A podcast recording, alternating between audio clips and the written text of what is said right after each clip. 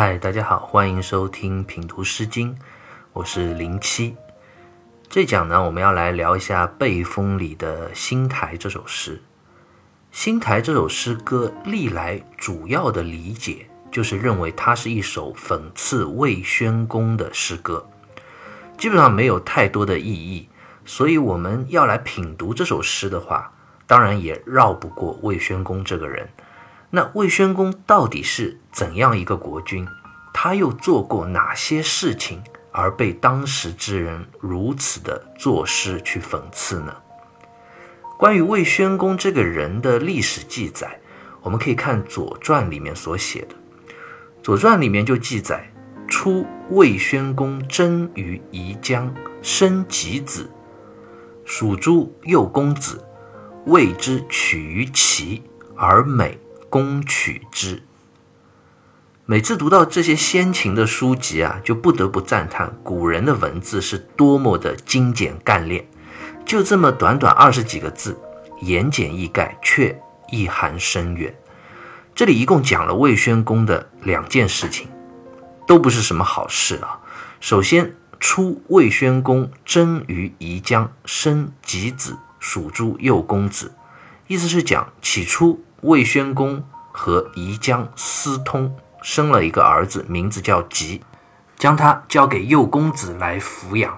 为什么这里要说私通呢？因为这个“真”字在古代指的就是儿辈与母辈乱伦。这个宜姜是谁啊？这宜姜是魏宣公的父亲魏庄公的妾。其实如果按辈分来说的话，就是魏宣公的后妈。魏宣公和他的后妈生了个儿子叫吉。这种行为已经是非常的大逆不道了，但是故事还没结束哦，接下来就讲魏之取于齐而美攻取之，意思是讲魏宣公就为他这个儿子即从齐国娶了一个妻子，也就是宣姜，但是结果魏宣公因为知道了这个齐国的女子非常美丽，把宣姜迎过来之后，没有把她嫁给自己的儿子。而是他自己霸占了。魏宣公这个人啊，真的是先和后妈生了一个儿子，然后又霸占自己的儿媳，说他令人发指、荒淫无道，真是一点也不为过。所以《新台》这首诗歌就是当时魏国的百姓，因为实在看不惯、厌恶魏宣公这个国君的卑劣乱伦的行为，所以就写了这首诗歌来作为讽刺。主要讽刺的就是他霸占儿媳这件事情。《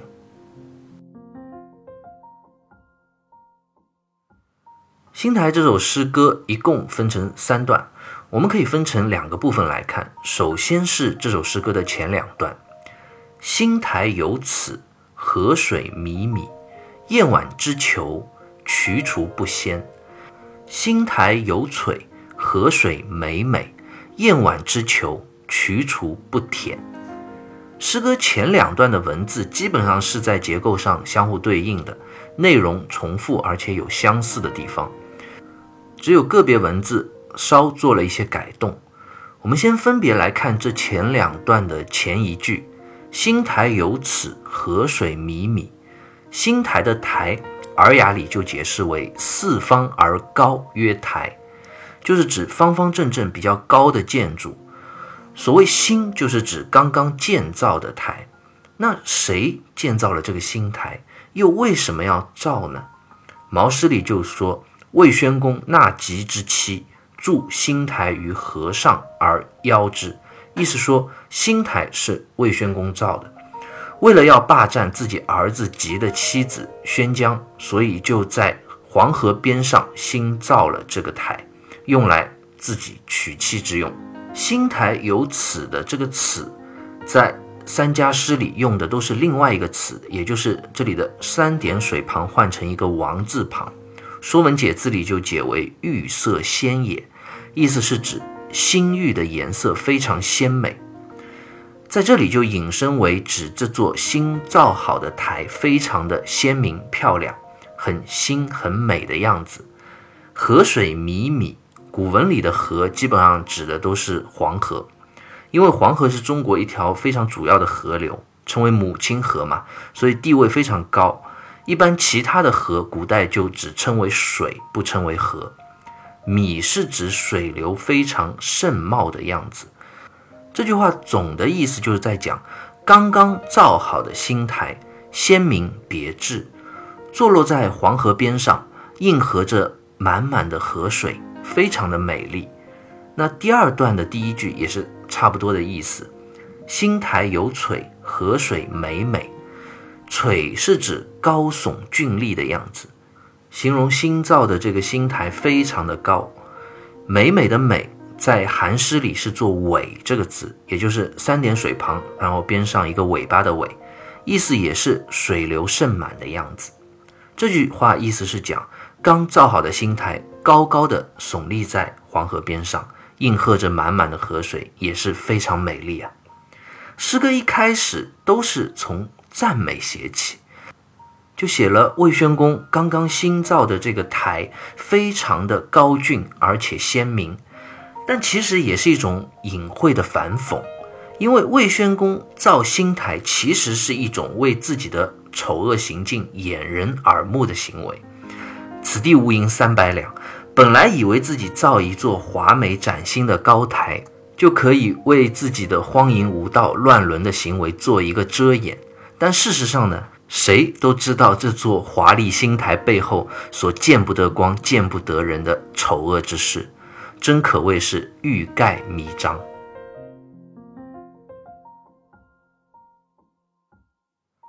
接下来看这诗歌前两段的后一句：“燕婉之囚，渠除不鲜；燕婉之求，渠除不舔。”燕婉，寒诗里说是好貌，也就是柔和美好的样子。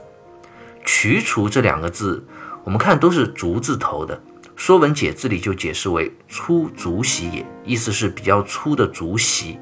方玉润在《诗经原始》里就说：“渠除，极之丑者也。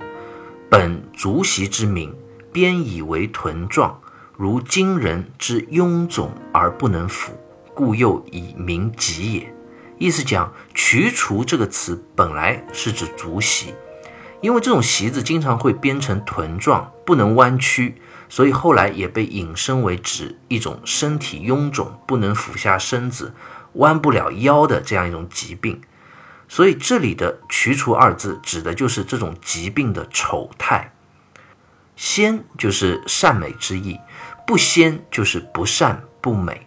那这句话是什么意思呢？《毛氏正解》里就讲：“吉之妻其女来嫁于魏，其心本求燕婉之人，未吉也。”反得渠除不善，为宣公也。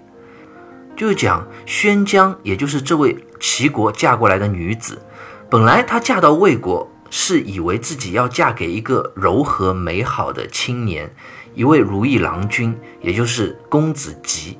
没想到来了之后，却被魏宣公这个丑陋的老丈人所霸占了。第二段把“仙”字改成了“舔”，这个“舔”通腼腆的“舔”。也是指善美之意，和上一段其实都表达了相同的意思。我们刚刚讲了，诗歌一开头描写新台的美丽，其实是想影射魏宣公在这样一座美丽高耸的高台背后所做的丑恶之事，欲盖弥彰。这里其实诗歌又进一步做了一个文学上的对比，来讽刺魏庄公。新台作为一个新建的高台。它本身是非常的华美，本来应该是适合美好的新人之间成婚的，想不到来自齐国的家人却被魏宣公这个老年色衰、荒淫无道的丑恶之人所霸占了。新台和如同渠除一般的丑恶的魏宣公之间产生了一个非常鲜明的对比，讽刺的意味非常的浓厚，真的是台新人衰。如果用我们现在的一句俗话来说，就是一朵鲜花插在牛粪上。接下来我们继续看诗歌的最后一段，最后一段写的真的是非常的生动形象，把之前所讲到的这种文学对比啊，也就是美好的新娘来到魏国，却嫁给了一个丑恶贪婪的魏宣公，这种所求非所得。理想和现实鲜明对比反差，这样一种状态，又做了进一步的描写和刻画。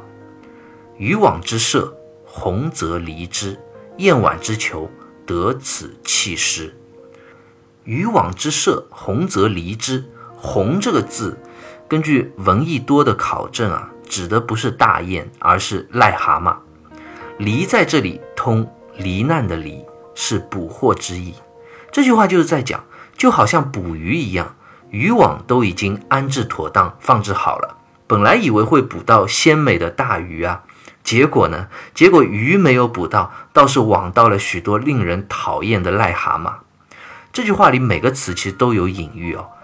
捕鱼这件事情本身就是用来比喻婚娶，古人经常会用钓鱼这件事情来比喻婚姻、男女求偶这样的事情。比如我们在之前《何比浓矣》这首诗歌里，也用鱼线来比喻男女之间的如丝之合嘛。渔网就是用来比喻新台，而这个癞蛤蟆呢，毫无疑问就是用来形容魏宣公的。这个比喻真的太生动贴切，把这种理想的美好和现实丑恶之间的落差感写得淋漓尽致。最后一句“燕婉之求，得此弃师”，弃师也是癞蛤蟆的意思。又一次重复的讲到，齐国的这位新娘来到魏国，本来是想求到一个柔和善美的如意郎君，没想到最后却得了这样一个讨人厌恶的癞蛤蟆，也就是魏宣公。不得不说，《新台》这首诗歌最大的一个特点就是它在文学上这种极端的对比，美好的理想和残酷现实之间的冲突，可以说产生了非常明显的戏剧性和张力。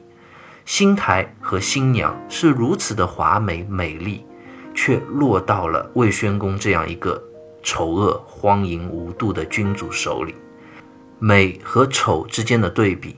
善与恶之间的落差，构成了这首诗歌独有的艺术色彩。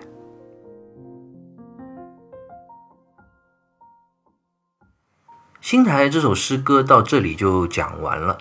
我想，我们最大的一个感受就是，这首诗歌虽然是一首讽刺诗，但是我们读起来却也会觉得挺好笑的，有种癞蛤蟆想吃天鹅肉的感觉。所以方玉润在《诗经原始》里就说，这首诗是谈笑而道之，就好像我们现在所看的喜剧片那样。但是这绝对不是一部拙劣的喜剧片，而是一部充满了讽刺意味、有着深刻内涵的喜剧片。我们通常所理解的喜剧片，好像就是看过哄堂大笑而已。其实并不是这样的。真正好的喜剧，真正好的喜剧片是有深远的内涵的。滑稽好笑的外表之下，其实是隐含着非常认真严肃的主题，是会让观众看过之后能够有所反思的，甚至有些是会让人笑着流泪。西方最早的喜剧源自古希腊，那些优秀的喜剧作品基本上都是用诙谐戏谑的台词来引逗观众欢笑的同时，借以揭露社会的矛盾，揭露残暴的政治黑暗。背后所反衬的大多也都是现实生活的残酷。记得在大学里看过喜剧之王卓别林的电影作品，比如说像《摩登时代》啊、《大独裁者》这样的电影。其实之前很长时间都很难理解为什么他会被称为西方的喜剧之王。后来看了才慢慢明白，他拍这些作品并不是为了逗笑观众那么简单。而是为了表达一个个非常严肃的、令人反思的时代问题，比如《摩登时代》这部电影就讲了现代社会经济危机时代背景下人和机器、人和人之间的这样的关系，这是对人性最深的一个拷问，并不是让我们观众简单的看过笑过而已。那再说我们国内的话，比较熟悉的，比如像周星驰的《大话西游》，虽然也是一部所谓的喜剧片。但是他对于爱情的探讨，却让很多人最后是边看边笑边流泪的。那《新台》这首诗歌其实也是这样，看着好像在用戏谑的言语讲一个非常好笑的故事，其实背后隐含着作者对于现实严肃的讽刺和批判。我们可以想一想，这样一个国家，这样一个国君，直接导致了诗歌中的这位受害者，也就是这位年轻的齐国新娘，她悲惨的人生就这样开始了。那我们再深一步想的话，魏国的人民呢，在这样的统治者之下，他们会过幸福的生活吗？我想也不会吧。甚至我们还能以古为鉴，再来推及当下，做进一步的思考。这些都是值得我们去反思的。所以，我们现在读《新台》这首诗歌，当然也不能只是看过效果而已，而是要去抓住这首诗歌背后所隐藏的深刻的主旨和内涵。好，关于《新台》这首诗歌，我们就先聊到这里，下期再会。